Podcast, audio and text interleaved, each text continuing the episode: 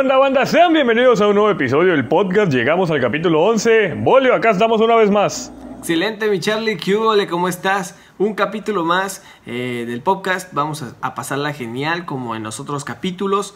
Hoy tenemos bastante de qué hablar, muchas noticias increíbles, muchas segundas partes que ahorita verán por qué decimos de segundas partes. Que cuéntanos más, Charlie, acerca de esto. Pues llegamos a un tema que, que, nos había, bueno, que nos gusta mucho y es el tema de las secuelas, que hace, es toda una moneda en el aire en el cine, no sé qué, qué opines tú, pero pasa que al menos las segundas partes en el cine, al menos sea Shrek, que es como que mi top, nunca, bueno, casi, casi nunca, nunca son buenas, y no solo las segundas partes, sino las continuaciones de las películas, ya sea la tercera, la cuarta parte o lo que sea, al menos te digo sea Shrek, que te digo, es, te digo mi referente en, en todas las historias, al menos a mí me gustan muchos, no todos coinciden, a, a, mí cualquier cosa, sea un corto o lo que sea de Shrek, me gusta mucho, pero sí pasa eso de que como que la primera, o sea, primera película, la primera historia le va tan bien que a veces quieren como que explotar una, una segunda parte y terminan echando a perder la historia o no sé cuál sea tu teoría por ahí, Bolio. Sí, mira, la verdad es que yo creo que estoy, estoy totalmente de acuerdo contigo. No todas las secuelas son buenas. Eh, ni todas son malas. Exacto, ni todas son malas. Pero bueno, eh, que yo recuerde, eh, así como tú mencionas Shrek, que es una increíble película que tuvo secuela y tuvo hasta tercera y cuarta película. Eh, para mí yo podría eh, hacer de referente a Harry Potter, que la verdad me, me gustaron sí. todas las películas. Y, y pues hay, hay, algunas que... Es que no, no sé en qué se basan para hacer las secuelas. Obviamente por el éxito, entiendo que el éxito pues, que tienen las primeras partes a veces los lleva a querer generar otra. A veces lo hacen por cuestión monetaria, a veces porque la historia lo requiere, pero hay ocasiones en las que realmente la historia la forzan totalmente y no, no requiere una secuela a la película, pero como lo ven con otras intenciones eh, de generar dinero, por ejemplo, eh, forzan una segunda parte y esta fracasa o ya no tiene tanto éxito como la primera. ¿Por qué? Porque pues eh, no era necesaria. Entonces, por eso yo creo y... que ajá, no todas las secuelas son buenas. Hay algunas que y, sí. Y pasa mucho, por ejemplo, con películas que, que no esperamos, por ¿cómo te puedo decir? De porque hay historias que ya anuncian digamos que de una trama que viene de alguna novela gráfica y demás y que saben que va a haber una historia y que la adaptan, la adaptan bien y viene una secuela y digamos que todavía la secuela por el mismo que es la historia del libro así como tú lo dices con Harry Potter pues tiene una buena continuación. Pero por ejemplo con películas como La Máscara que es como una historia totalmente inventada para el cine. La Máscara con, con, Jim Carrey a mí me parece una película extraordinaria. Es igual, hablando de cine del culto, hablando de la cartelera que hicimos hace algunas semanas con ¿Dónde están las rubias? Que es una película totalmente original de comedia que a fin de cuentas nadie esperaba nada, que no, o sea, no era como que lo leíste en alguna novela y así, pues es increíble porque digamos que no tenías como que alguna vara para medir qué, qué tanto te sorprendió a fin de cuentas toda la historia, pero a mí por ejemplo la del hijo de la máscara me parece una película totalmente aburrida, no sé tú qué opinas si, o si tuviste oportunidad de verla, sí, e igual sí, la de, eh, por ejemplo, y la 1 me gustó mucho. Y creo que era también por ejemplo la pues esperar tanto a ver qué iba a ser Bill Skarsgård y demás. La 2 también me gustó, no es que no me haya gustado, pero yo creo que por es lo que yo te decía, a veces dejan tan, tanto, por ejemplo, el top o la vara tan alta con la primera película que llegar a una, o sea, a, superar esa expectativa que tienes ya de la primera película se vuelve muy difícil tanto para el director. Y no sé si coincidas conmigo, a veces no es tan, es justo lo que te estoy diciendo, no es tanto que sea mala la secuela, sino que, uh, que esa película, o sea, la segunda parte no es tan buena como la primera. Sí, claro, eh, sí, sí, pasa mucho, eh, de que, como te digo, eh, tienen la historia original, la primera, y a veces, como dices tú, lo tienen en un libro eh, o en, una serie de libros, como es Harry Potter, que que sabes que se va a expandir y que por el éxito que tuvo la primera ya se sabía que iba a haber segunda, ¿no? Entonces, eh, pues sí, dejan, dejan tan alto eh, o, o, a veces tan inalcanzable el éxito en una película que es muy complicado que una secuela eh, vaya a tener el mismo éxito. O sea, a lo mejor algunas sí tienen éxito, pero no, eh, no el mismo de la primera, obviamente, no tienen el mismo feeling. Yo recuerdo, por ejemplo, eh, la película El Rey León que salió y fue impresionante, o sea, llamó mucho la atención. Claro, algún día la contrata Disney Plus. no, pero en serio, El Rey León fue extraordinaria, increíble.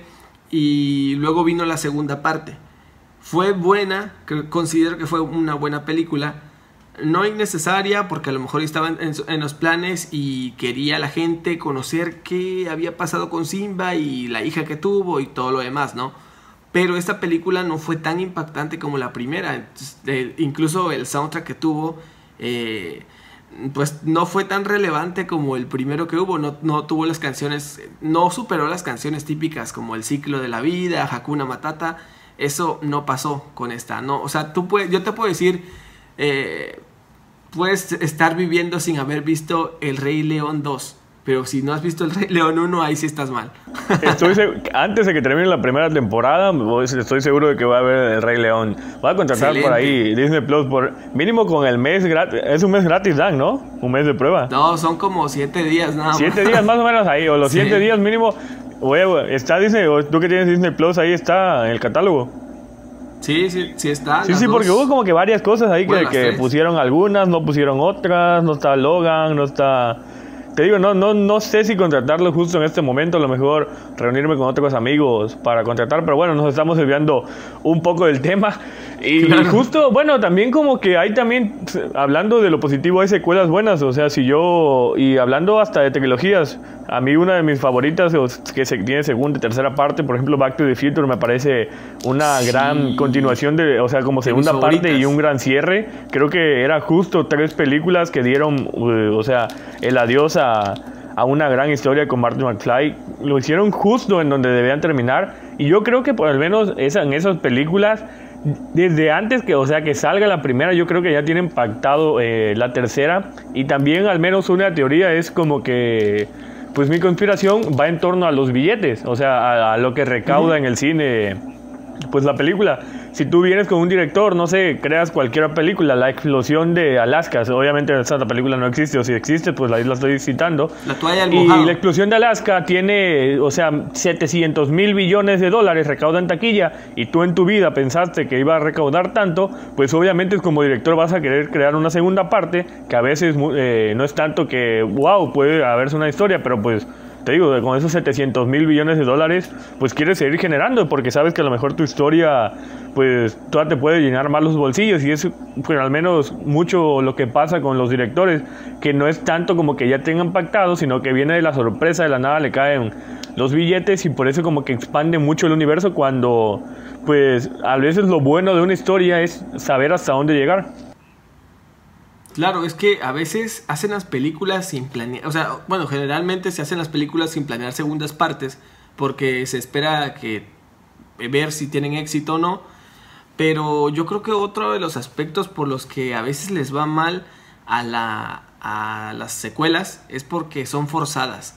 Eh, y a veces los directores eh, no se ponen a ver eso, no se ponen a lo mejor en el lado del espectador, de, de qué realmente quiere ver el espectador y le ven más a su bolsillo. Entonces, por ejemplo, yo recuerdo que, que, salió Titanic y salió una segunda película de Titanic. No, fue dirigida por el mismo director. Con Cameron. Pero, ajá, por Cameron, pero eh, pues salió una segunda parte y yo creo que otro de los aspectos que hace que estos, estas secuelas fracasen es precisamente eh, el cambio de actores, que te cambian al reparto. Ah, bueno, sí. Y no son, pues, no tienes empatía con ellos porque tú esperabas ver a otros y ese cambio pues duele el cañón y o sea no, no, no es como ver otra historia, ver a los personajes eh, que tú esperabas en otras pieles, por ejemplo. Y yo recuerdo que también salió la segunda parte de Vaselina y tampoco estuvo yo otra vuelta con Olivia, entonces pues obviamente no iba a tener el mismo éxito. Entonces creo que ese es uno de los aspectos que,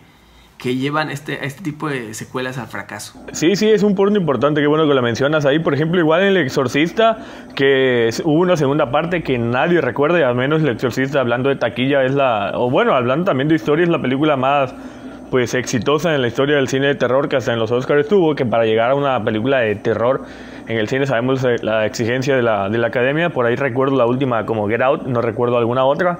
Yo siempre he dicho que Hereditary tuvo mínimo ganar un Oscar, bueno, no sé si ganar, pero estar nominada. Si tienen la oportunidad, ahí véanla. Y justo pasa eso, que como que pierdes la empatía con los personajes porque ya creo tanto pues en al menos en una película que cuando cambias con los actores, ahí hasta como que con línea del tiempo hay una modificación, por ejemplo con lo que pasó de It, con Andy Muschietti, si no mal, sí, Andy Muschietti fue el director de, de la nueva película de It, el director argentino. Aquí creo que todavía hubo un poco de conexión porque había como que esos flashbacks de, de niños. Pero, pues, eh, no sé, al menos, por ejemplo, lo que sí, sí estuvo ahí bien fue como que las actuaciones de, de Jessica Chastain y los actores y hubo como que esa actuación, pero como que las actuaciones de los niños, al menos a mí me gustaron muchísimo más que, que ya en su versión de, de los actores grandes. Y justo eso, al menos yo creo que con las, las secuelas que han sido exitosas, que como tú dices Harry Potter, eh, hablamos de Back to the Future, no sé cuál otra se te venga por ahí para la mente, ha mantenido eso, ha mantenido la, misma línea y que ha mantenido también como que la misma, el mismo contexto, los o sea, escenarios diferentes, pero pues a mí se cuenta te, te sientes dentro de la misma película, no como que rompe totalmente la historia. Sí, claro, o sea, tienes que sentir empatía primero con los personajes, que sigan los mismos, porque por ejemplo, yo me pongo a pensar, eh, imagínate que nos hubieran cambiado a Daniel Radcliffe a la segunda película o a la tercera, y hubiera sido otro güey el Harry Potter, o sea, no mames, no, ahí hubiera muerto Harry Potter, si hubiera quedado una tercera o cuarta película y hasta ahí. Pero, pero pues sí, es, o sea, todo esto tiene mucho que ver eh, y los directores tienen mucho que apostar si realmente vale la pena hacer una película con otros actores o yo creo que convendría en este caso hacer mejor un reboot. Sí, exacto, exacto, como que volverle, no sé, como que darle nuevo, simplemente terminar la historia.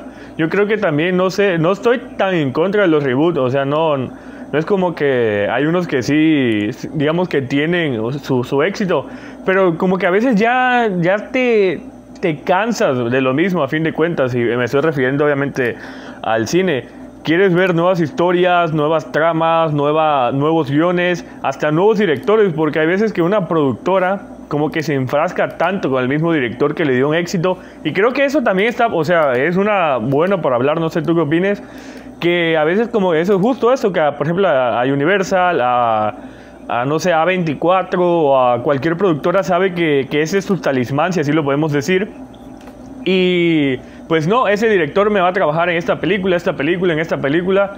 Y como que a fin de cuentas todas las películas de, esa productora tienen esa misma, ese mismo tono, esa misma historia y se vuelve un poco monótono en el cine. Y obviamente que si haces con, también con el mismo director, que también lo juega en contra. Por ejemplo, de sacar una secuela con el mismo director o con otro director, porque, o como puede darle, llevar el mismo tono y, y digamos, si triunfó la primera película, que siga triunfando en las otras dos películas, y pues puede ser bueno, o también hablando de ese mismo director, pues puede ser aburrido, porque pues ya es más de lo mismo, o cambiar de director, que es lo mismo, puede ser o bueno o malo, de traer nuevas ideas o que rompa totalmente con la historia.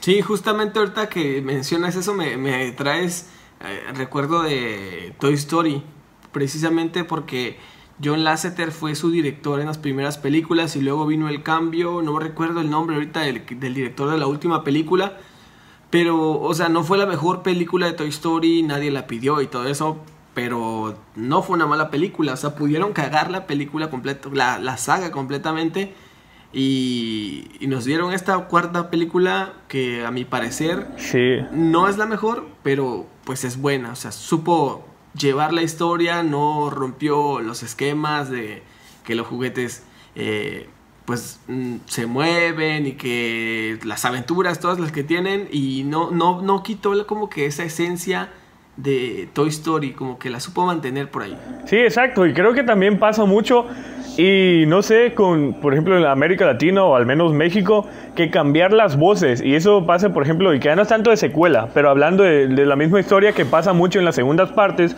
porque es esto, que ya no le llegan, y eso pasó con Toy Story, de que cambiaron hasta la voz de, de Woody Eh, que en las segundas partes, pues los actores de doblaje nunca se esperan que obviamente en la historia original tengan tanto éxito, a fin de cuentas cobran un poco más por su trabajo, porque lo merecen y porque a fin de cuentas en taquilla le está llenando mucho a, por ejemplo, a Disney o a Dreamworks o a cualquier cosa, a cualquier productora que, que esté haciendo la película. Y pues le dicen, no, nada más tenemos este monto ofrecido y pierde mucho como que a fin de cuentas es un 50% la voz. Es como en cualquier filmación, 50 audio y 50 video.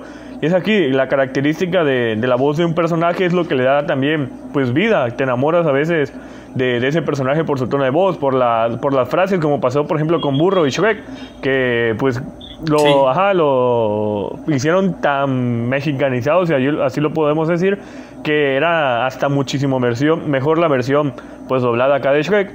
Y como que quitar a esos actores de doblaje, pues como que pierde algo de esencia. Por ejemplo, igual, eh, ¿cómo lo podemos decir? Cuando quitaron a... Se me está yendo la voz de Homero. Es, el, Homero. Exacto, que lo cambiaron en las primeras temporadas. ahí se me está yendo el nombre. A fin de cuentas siempre... Lo menciona cada tres, tres ratitos de, de la nada, pero pues ahorita se me está yendo.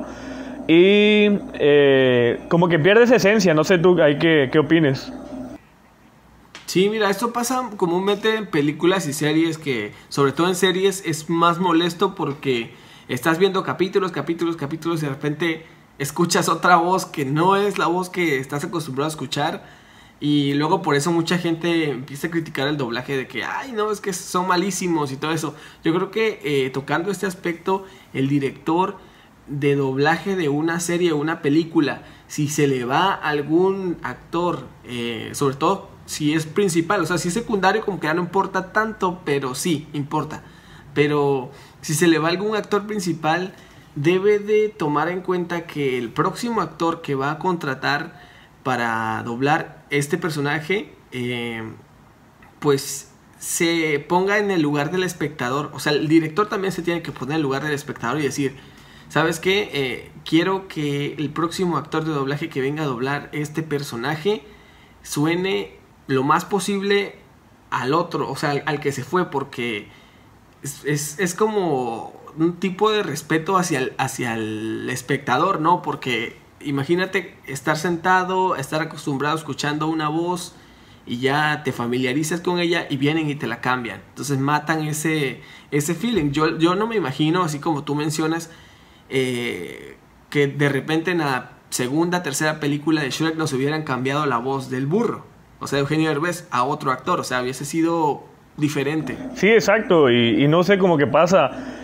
Pues justo eso de que, como tú dices, se pierde todo ese feeling, la conexión que ya tienes con el personaje, que está identificado y que, pues a fin de cuentas dice, no, pues aquí, bueno, no está como que exigiendo tanto, pero pues aquí estamos jugando con esta serie, si no me van a respetar ni la voz, quizás en la segunda temporada me van a quitar a este personaje principal y demás. Creo que la única que personaje con que no te encariñabas era en The Game of Thrones, que a fin de cuentas te encariñabas con un personaje y al otro día lo mataban, que era como que la característica de la serie, no te podías encariñar. Ya estabas acostumbrado a no encariñarte con ninguno porque siempre morían los personajes. Pero pues aquí sí, a fin de cuentas es eso como que uno de los puntos vitales el, el doblaje hablando de, de, por ejemplo, de nuestra región o justo de nuestro continente. Pues, hablo de región porque a veces hay otros doblajes que se lo hacen en Chile, si lo hacen en Argentina y demás o para otros países. Pero bueno, hablando de secuelas, no sé cuáles sean tus favoritas, al menos a mí te digo, me gusta mucho Back to the Future. Eh, las de Batman, las de Christopher Nolan me gustaron mucho, la 1, la 2 y la 3 creo que mejoraron. Al menos la, la 2 me gustó, la de Batman, el Caballero de la Noche. El Caballero de la Noche Asciende no es mala, pero creo que, por ejemplo, sí dejó muy, muy alto la vara eh, con Heath Ledger, el Guasón. Y obviamente Christopher Nolan me gustó, obviamente, la segunda, la tercera parte, perdón. Pero eh, creo que ahí valió Y pues no sé, o sea, ahora no se me viene alguna a la mente, pero pues ¿cuáles tienes tú por ahí? Pues yo por aquí, eh, de mis secuelas favoritas, yo podría decirte que Harry Potter sea la principal. De ahí también Back to the Future y pues de otra que recuerde. Eh, las de Spider-Man ah, de, Toby Maguire. Eh, muy buenas. Y Avengers. bueno, Avengers sí, exacto. A mí me gustó, hablando de Avengers, no sé, me gustó un poco más la primera parte que la segunda. No sé, creo que igual a fin de cuentas era como que la expectación en la sala de cine no estuvo mal. O sea, cerrar el final creo que cerraron muy bien. Pero yo creo que sí me quedaría con la primera parte. No sé tú, con cuál, ahí con cuál te quedas. Sí, yo también me quedo con, con la primera. O sea, si tuviera que elegir una de todas, sería la última, Endgame obviamente, pero sí, de la primera a la segunda, sí, completamente con la primera. Ahora ustedes díganos qué opinas, qué, qué opinan de las secuelas y cuáles son sus teorías de, de, por qué ya las segundas partes son buenas o no son buenas y a ustedes les gustan siempre eh, nuevas historias y que están a favor de los remakes, de los reboots como decía Bolio o no sé, al menos historias originales o por qué creen que, que o es un éxito en taquilla, a qué se debe. Aquí coméntenos, platíquenos qué, qué les gusta. Incluso nos pueden decir a qué películas ustedes le darían una secuela. Que no tuvieron secuela, pero ustedes sí.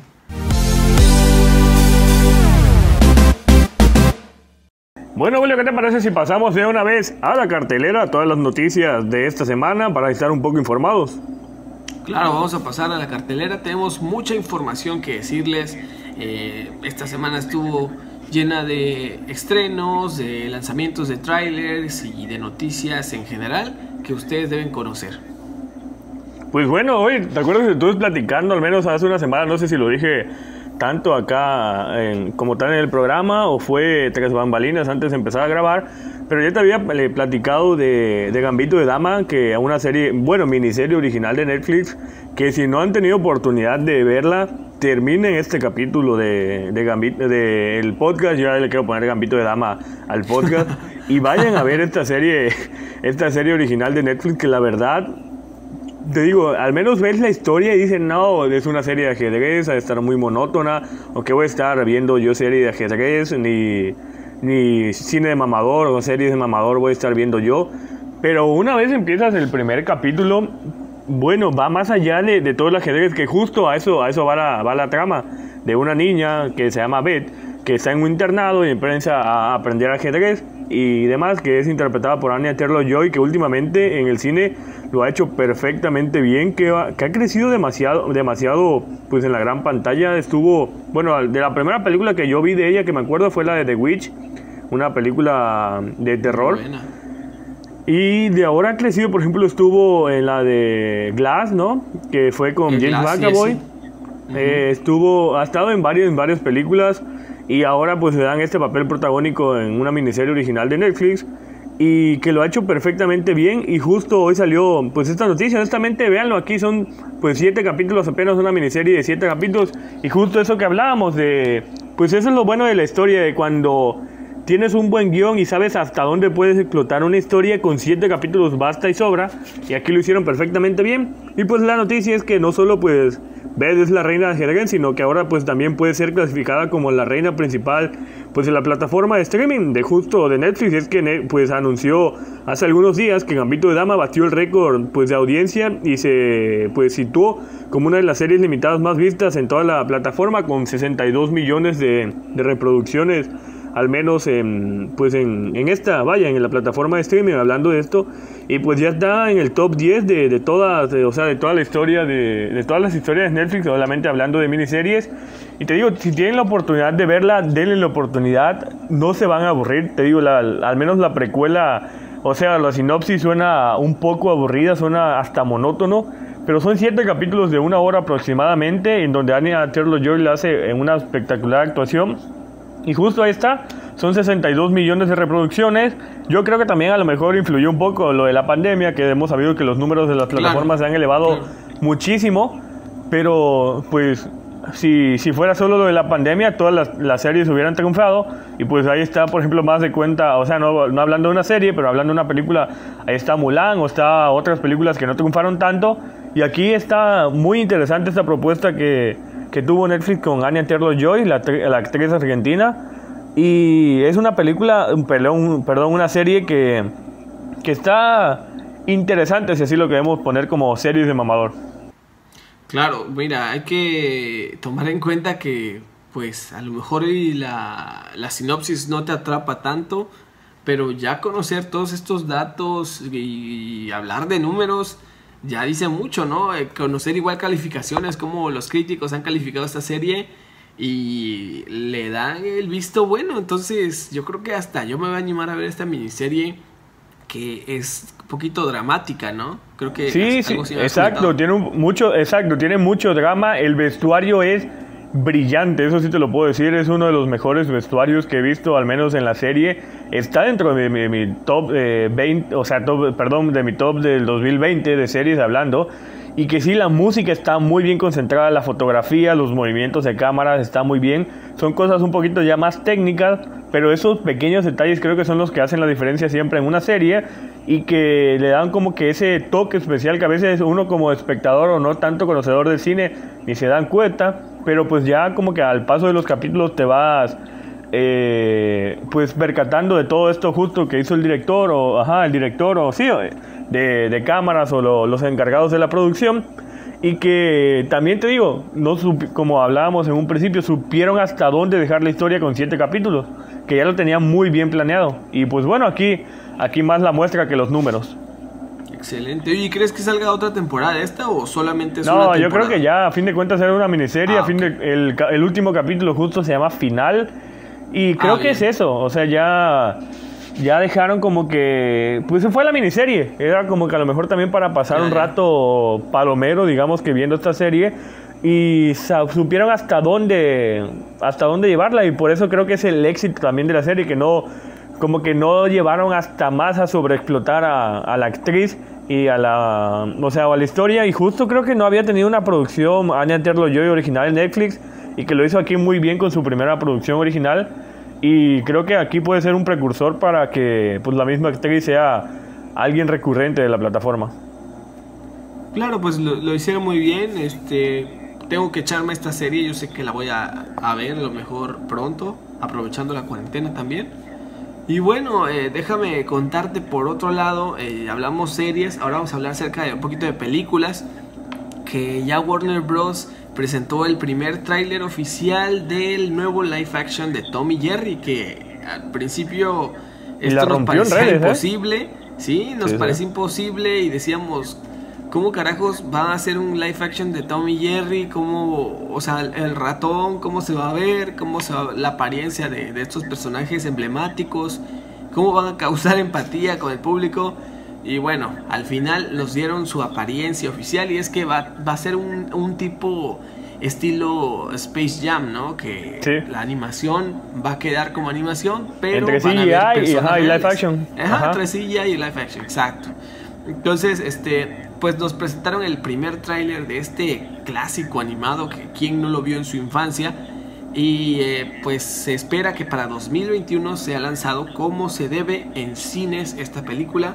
Esperamos que no se salte el cine y vaya a plataformas como, como algunas películas ya lo están haciendo, pero bueno, este pues esta película... Aunque sí es una película que, que yo sí me la imagino en plataforma, ¿no crees? O sea bueno, quién sabe, quién sabe pues cómo levanta y vaya tanto cine en taquilla. Igual no sé qué, tanto la quiera vender Warner. Pues, por ejemplo, con su megaproducción que era The Witch, que a fin de cuentas igual ese Warner, se la vendió a HBO Max.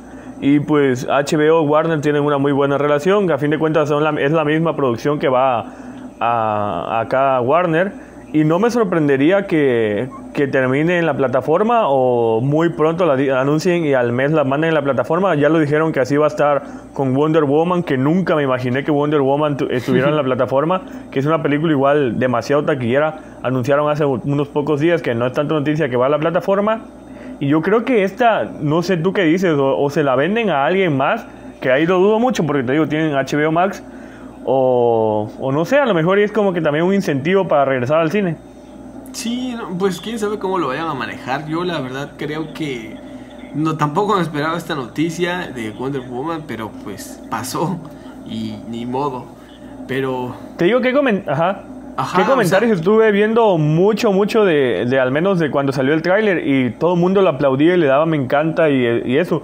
Que respetaron, respetaron justo la animación original, que no cambiaron al fin de cuentas ningún, absolutamente ningún detalle ni de Tom ni de Jerry, es exactamente como los vimos pues hace muchas décadas, obviamente, pues ya más actualizado, con un poco más de tecnología. Claro. Exacto, o exacto, en HD pero pues a fin de cuentas el ratón y el, y el gato están exactamente igual, justo como tú dices, como lo hicieron con Space Jam, que no cambiaron ni el más mínimo color, ni el pelo, ni la forma, ni nada, que es muchas veces, a veces, pues eso es como que el hate que le tiran a las películas, y aquí lo hicieron muy bien.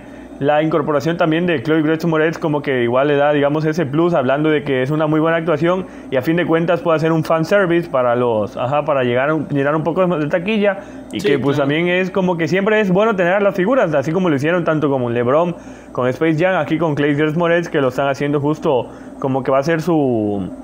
Eh, su emblema de ellos. Ah, por ahí estuve leyendo que Osuna también va a estar en la película, eh, tanto en el soundtrack como participación en la película. Excelente. Vamos a ver a lo mejor y, y hay como que alguna que otra sorpresa. ¿Ya viste Bob Esponja? No la he visto todavía. no, ma- Pues bueno, ahí te iba a echar un spoiler, te iba a echar No, un spoiler, pero tranquilo. bueno, hay varios, hay varios como que actores invitados sorpresas, así que no voy a mencionar nombres para no hacerte spoiler. Pero quizás y, y puedan tener esa sorpresa y pues igual se ve la, la esencia a fin de cuentas de, de simplemente Tom persiguiendo a Jerry en, en toda la película, al menos acá en un hotel. Y eso, eso me gustó mucho, que te digo, se mantiene Bill, o sea, como es el personaje. Claro, eh, mira, déjame contarte un poquito de lo que va a tratar. Dice que la película va a contar la historia de Kyla, que es la empleada de un hotel, que descubre que un ratón es huésped de este mismo hotel y su tarea es desalojarlo. Pero para conseguir su objetivo va a necesitar la ayuda de alguien y precisamente ese alguien es el gato temerario, así como lo conocemos. Entonces, pues va a seguir la misma eh, pues, ruta de, de la caricatura original y inclu- incluyendo, pues imagino que una historia paralela con estos actores eh, Chloe, Michael Peña y Rob Delaney. Entonces, esperemos a ver cómo le va a esta película que va a llegar a la pantalla grande el próximo 4 de marzo de 2021. Si es que la pandemia no dice otra cosa, vamos a ver qué pasa. Pues vamos a ver, yo digo que es exacto, igual como que alguna película de prueba que, que tuvo por ahí Warner para medir. Creo que justo está haciendo eso, es como que a lo- su, su chivo expiatorio, ¿no lo crees así? Para Sí. ver qué tanto puede, o sea, el regreso a los cines. Puede ser, ¿eh? Sí, sí, sí tiene mucho sentido eso. Sí, sí, porque pues a fin de cuentas no es como que una película que se gastaron billones como lo pudo ser con Tenet, que fue un fracaso total en taquilla y que sí se gastaron pues mil, o sea, millones y millones de pesos en la producción. Aquí es una película con un bajo más presupuesto, que pues sí, una película técnicamente fácil de hacer, que no tiene explosiones, que no tiene esto, que no hay que es tanto nada más en una locación como en el hotel. Creo que es justo igual si lo vemos en ese sentido, puede ser como que su chivo expiatorio para ver qué tanto pueden llegar al cine. Claro, claro. Se ve como dominguera aparte. Sí, exacto, se ve como dominguera para ir en familia, vamos a ver qué nos prepara Warner. Y hablando como que de actores, de emblemas y demás, hay un director como que emblema, y lo hablamos al principio del capítulo, que se enamoró tanto de A24, esta productora que últimamente ha estado mucho en la gala de los Oscar, que ganó el Oscar con Moonlight eh, y demás, que son producciones que ha tenido muy bien. Y pues Ari Aster, que ha sido como que también de los de las joyas que tiene, que tiene esta productora, y con las películas que yo les digo que a fin de cuentas tienen que ver Hereditary, que es mi top de, en el terror últimamente, y con Midsommar, que salió en el 2019, pues el guionista está buscando como que al nuevo actor que le pueda dar eh, o pueda ser el emblema del papel para su próxima película, justo también de este mismo género, de- del terror, del sci-fi, del horror. Y pues el indicado parece ahora y como me, pare- me encantaría verlo trabajando con, con este director y con esta productora, te digo, soy muy fan de, de todas estas producciones que pues ha, ha venido a renovar la última década del cine, pues es Joaquín Phoenix, que sabemos que a fin de cuentas ganó el Oscar con su última interpretación del, del Joker y que tiene una cara un poco rara, como así te lo podemos decir, para, para interpretar, que como que sus expresiones son eh, muy marcadas, así te lo puedo decir como William Defoe o algo como Jim Carrey. Que, ah, bueno, pues William Defoe estuvo ya trabajando con A24 para la del Faro, que no ganó el Oscar, pero pues fue como que, Cierto. no sé si leíste en varias notas que fue como que la excluida de, de los, de De los los premios en la última entrega. Ajá. Sí. Que a fin de cuentas es esta misma productora, no el mismo director. Y pues ya según, pues están como que apenas en las primeras pláticas para, para traerle a esta nueva película que se va a llamar Bear is Afraid. Y pues el proyecto ha estado pues flotando en la, mes- en la mente desde Aster ya desde el 2011, pues desde que dirigió este cortometraje y sería la base de la secuencia para este largometraje, pues ya hay como que algún borrador de este guion hay como que algún cast y demás donde ya se filtró pues esta mismo intenciones del director para hacer esta película y pues ha sido pues descrita como una película de terror surrealista ambientada en un presente alternativo en la que el personaje de Phoenix interpretaría a un hombre con ansiedad extrema pero extrema, pero de un buen aspecto que tiene una relación tensa con su madre dominante y nunca conoció a su padre. Cuando pues a fin de cuentas te digo como que tiene esta versatilidad del actor pues justo que interpretó a Joker en esta última película de Warner para hacer un buen papel te digo, eh, Ari Aster se me hace un gran director, al menos del cine de terror, que no utiliza justo eso, los jumpscares, los, o sea, alguna otra explosión, gritos y demás, que justo es un jumpscare, y que sabe llevar como que muy buena historia y teniendo, o sea, complementándose con este espectacular actor, pues creo que nos viene una película muy, muy interesante, al menos al género del terror. Qué bueno que tomó en cuenta a Joaquín Phoenix, ya dado que su su trabajo en Joker fue extraordinario y, con esta descripción que me acabas de dar de qué requieren para el personaje, creo que no tienen otra opción. Es Joaquín la mejor opción que tienen para que lo interprete. Ojalá que el actor esté muy de acuerdo con esto y que se haga esta película. Pues sí, a fin de cuentas, vamos a ver qué dice el director. No hay como que más información de, esta película. No hay, te digo, no es nada oficial de Joaquín Phoenix, es un fuerte rumor, espero que sí. No hay fecha de salida, solo como que hay un, borrador por ahí.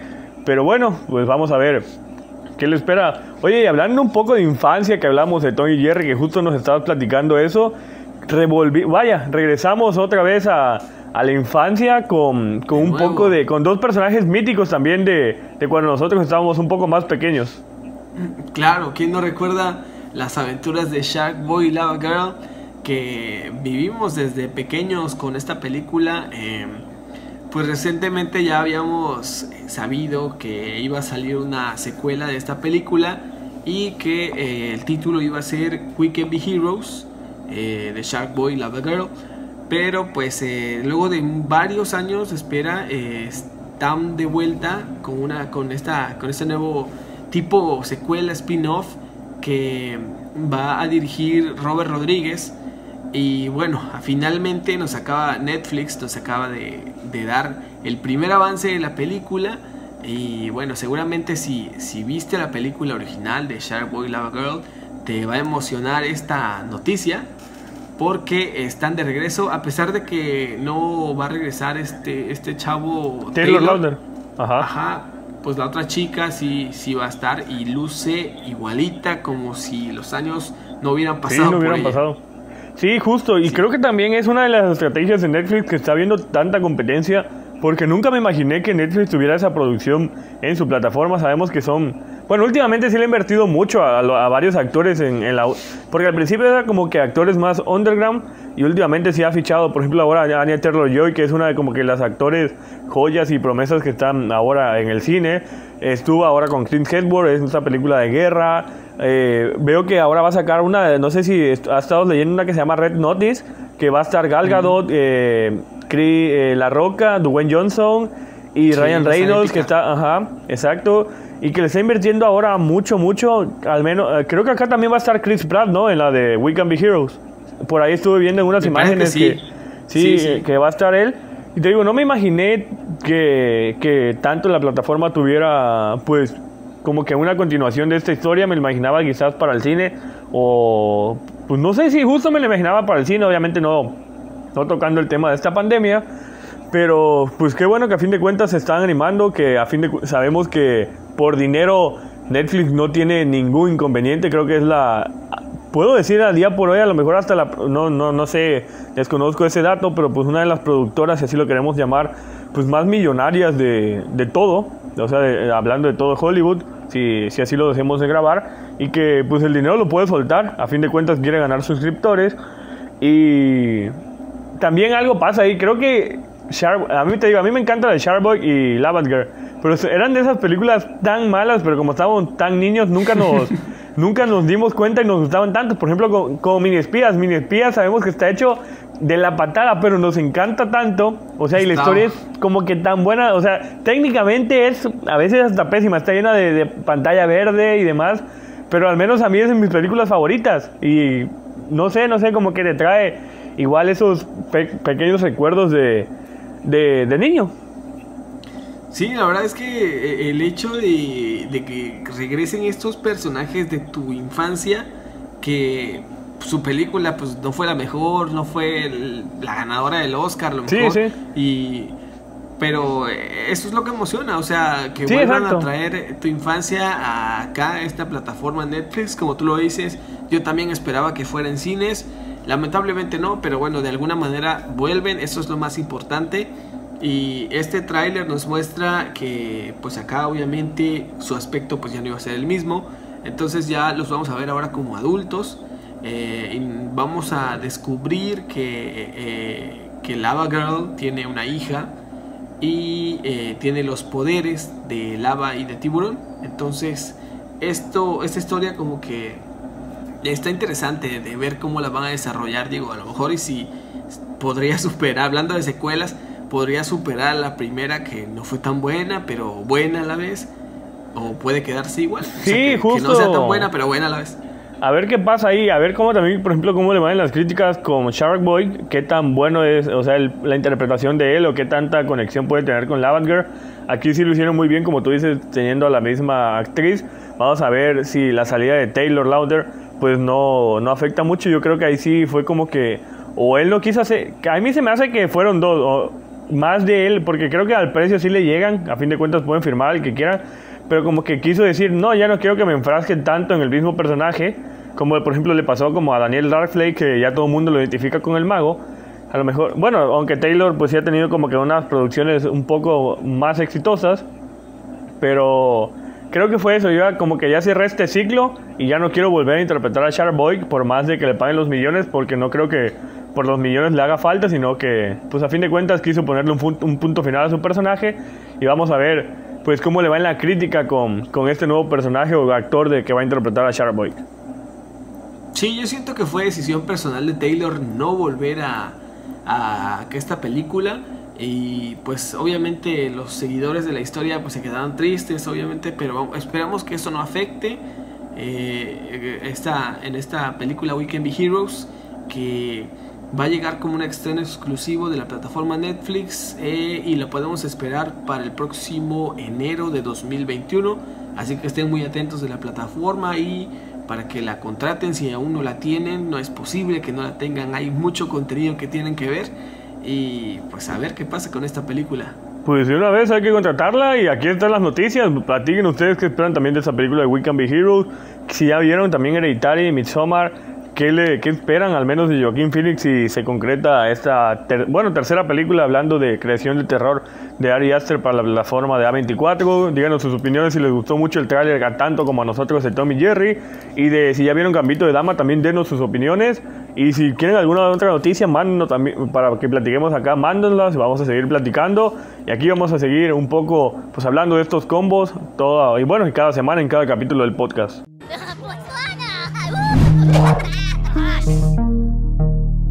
Bueno, Bolio, y una vez informados, ¿qué te parece si volvemos ahora a la butaca de estos comentarios que la gente se echa unas que, que nos hacen pasar? A veces son chismes, a veces son comentarios irreverentes, a veces son anécdotas y demás, pero pues a fin de cuentas siempre hay algo de qué hablar.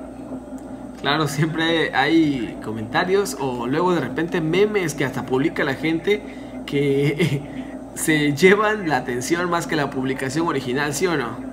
Sí, exacto, y justo pues hablando de memes y demás, y de esta última noticia con la que estuvimos cerrando, y de esta también polémica que, ha, pues, ha habido, que el cambio de personajes y demás, justo viene como que este comentario indicado de que dicen que hasta la Batgirl, que obviamente la, la nueva la actriz, que, que, va a ser este, pues este personaje en la última película de We Can Be Heroes, que es la, la original, se parece un poco más a Starfire, hablando de Starfire de, de la actriz de Titans, y justo pues fue el comentario que nos llamó ahora la atención, el comentario eh, seleccionado de la butaca, y justo eso hubo mucha polémica, por ejemplo en Titans, que acá los dos hemos tenido oportunidad de ya ver pues las, las temporadas de esta serie, pues si así lo podemos llamar, muy exitosa de, de DC, porque todo el mundo le tiraba hate a esta serie antes de llegar y creo que a todos nos cayó la boca o a los que le tiró hate pues le cayeron la boca. Honestamente, a mí me parecía bien, quizás, te digo, llama la atención. A mí lo que no me gustaba era que no estuviera Cyborg, lo de tanto de Starfire no, no me llamaba de que cambiaran como tal el color con Ana Diop, pero creo que ese fue como que el punto de partida para tirar mucho el hate, el cambio, por ejemplo, de un personaje de color, hablando de ella, que Starfire, pues sabemos que es de tez blanca, con el cabello de color rojo y demás.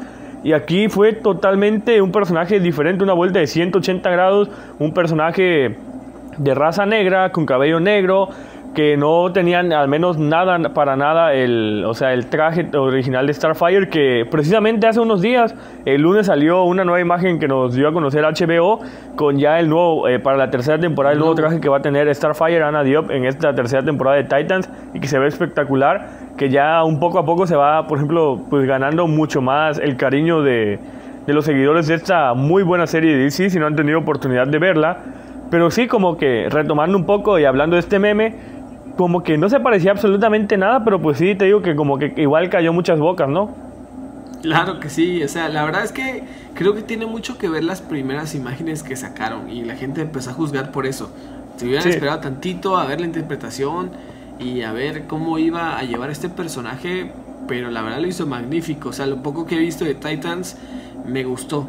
Y sí, yo al principio también me quedé cuando, cuando vi las primeras fotos y dije, qué pedo, ¿cómo van a poner a una a, esta chava eh, así, haciendo Starfire. Pero igual dije, bueno, voy a esperar, voy a ver qué tal va a ser, porque ya empezaban como que este, este tipo de de cosas, de que eh, sí, es justo como por ejemplo que la sirenita negra, que no sé qué todo eso.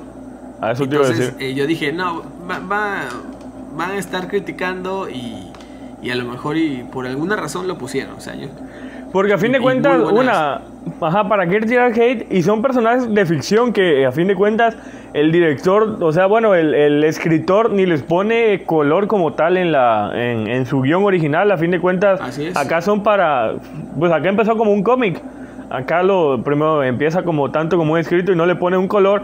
Y lo mismo de la sirenita, no empezó, nunca puso, el, o sea, el escritor o el, el que ideó toda la idea, puso pues esta tiene que ser de raza blanca y demás.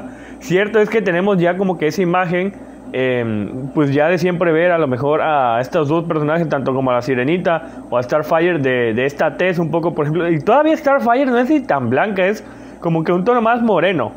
Es así porque blanca, o sea, más blanca, blanca es la sirenita. Pero pues Starfire es como que, ajá, más apiñonada, un poco más moreno.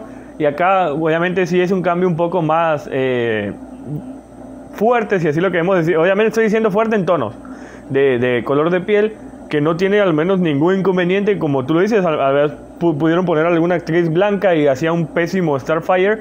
Y yo creo que hasta ahí, por ejemplo, la actuación de Starfire se roba mucho el protagonismo, que pues creo que aquí se lo quieren dar a Robin, pero pues Starfire es como que la que conecta a fin de cuentas con todos y que pues si por algo estamos hablando ahorita de ella es porque está haciendo muy buen papel, si a fin de cuentas pues no hubiera sido nada relevante, porque por ejemplo en Robin se parece muy muy bien eh, y todos los actores, Chico Bestia y demás, tienen un muy buen parecido hablando de Tess, pero pues no, no tienen esta relevancia y pues Ana Diop lo ha hecho muy bien. Claro, si, si algo hubiera tenido de mal su interpretación o, o sea, su, apariencia, pues a, mí actualmente me parece buena. Y no sé, o sea, por algo eh, Titan sigue vigente y lo ha hecho ajá, y lo han renovado para una o sea ya renovaron si no mal recuerdo para una cuarta temporada y todavía no ha salido la tercera temporada. Así pasó con la o sea la, salió la primera y ya estaban anunciando la segunda no había salido la segunda y ya habían o sea ya la habían firmado para una tercera temporada y ahora que no ha salido ni la tercera temporada o ya, ya salió obviamente la segunda no ha salido ni la tercera temporada y ya firmaron la serie para una cuarta temporada. Es como que es todo este presagio del éxito que han tenido y que han llevado muy bien la historia y que han sabido también conectar muy bien con Doom Patrol, con La Cosa del Lago y demás, eh, pues todas esta, estas nuevas series y así lo queremos decir que han estado en la plataforma pues de streaming que, últimamente. Claro, este es es que su, su, interpretación, su actuación tienen mucho que ver y sobre todo ahorita el cambio que le están haciendo, su, su nuevo traje está increíble, se ve muy imponente. Me gustó, me gustó mucho. Bueno, Valio, pues al parecer ya, ya terminamos con las, primero con nuestro tema, con nuestras noticias, con la butaca y pues cerramos ya el capítulo 11. ¿Algo más que quieras agregar como entrevista? Nos toca cerrar y bueno, solamente recordarles que nos sigan en todas nuestras redes sociales, nos encuentran como el podcast y agradecer a todos los que nos están escuchando, si nos escuchan a través de Spotify o, o nos ven a través de YouTube, pues muchas gracias por seguir con nosotros en este espacio tan increíble. No se olviden también de compartir, de seguirnos en nuestras redes personales. Ahí estamos publicando, de ir a la fanpage del podcast y ahí vamos a estar también pues dándolas a conocer algunas noticias. Y ya viene, si así se los podemos decir, a lo mejor un capítulo o un mes un poco diferente. Ustedes creo que me van a entender. Y ya, ya estamos casi, casi a nada de una de las fechas más importantes, al menos las que más nos gusta aquí en el podcast. Y quizás se venga alguna que otra sorpresa. Ya está cayendo la nieve, tranquilos, ustedes ya verán pronto. Pues bueno, Bolio, un gusto siempre estar contigo. Nos vemos en el próximo capítulo. Hasta la próxima. Bye.